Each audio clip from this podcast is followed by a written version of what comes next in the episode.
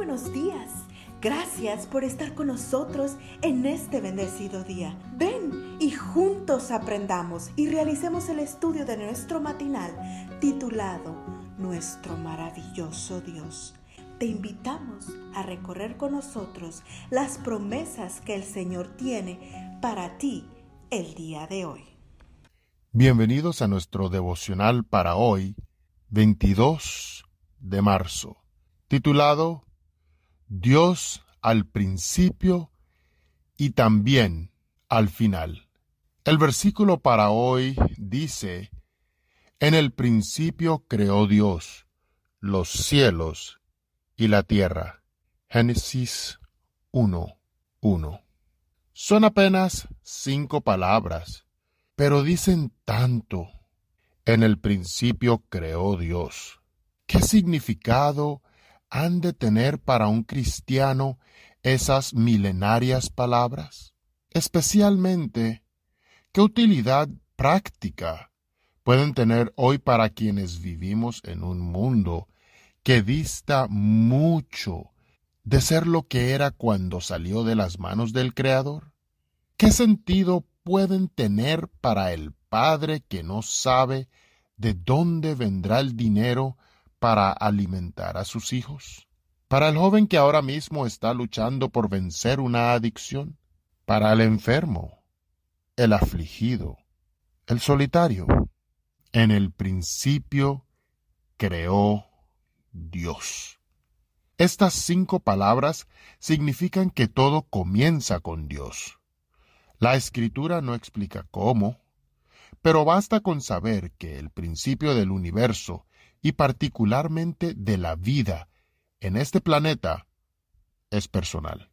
No somos el producto de un principio impersonal que durante millones de años, regido por las leyes del azar, culminó con la aparición de la vida. No.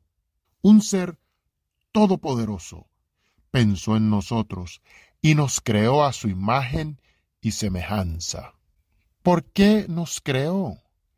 Siendo que no nos necesitaba Él para existir, porque Dios es amor. Primera de Juan 4.8.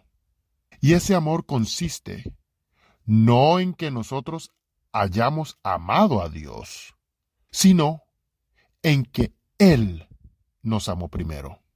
En el principio creó Dios.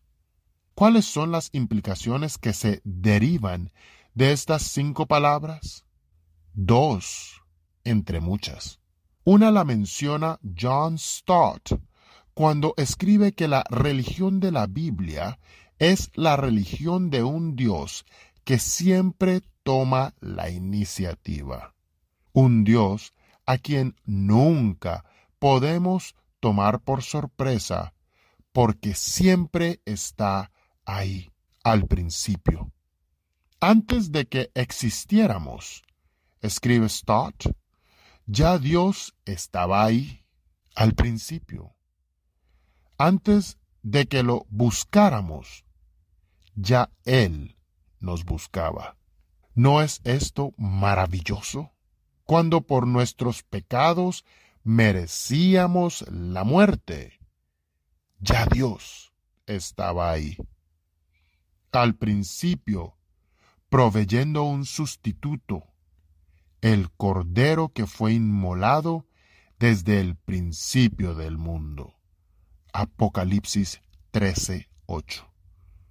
Cuando, cansados de vagar por este mundo, decidimos buscar a Dios, ya Él había tomado la iniciativa de buscarnos. Y nos encontró la otra implicación, si Dios estuvo al principio de todas las cosas, ¿no es razonable pensar que también estará al final de la historia de este mundo?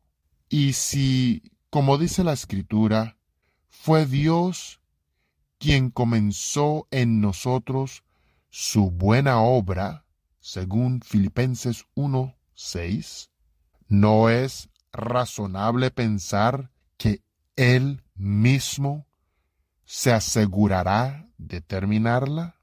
Les invito a que oremos.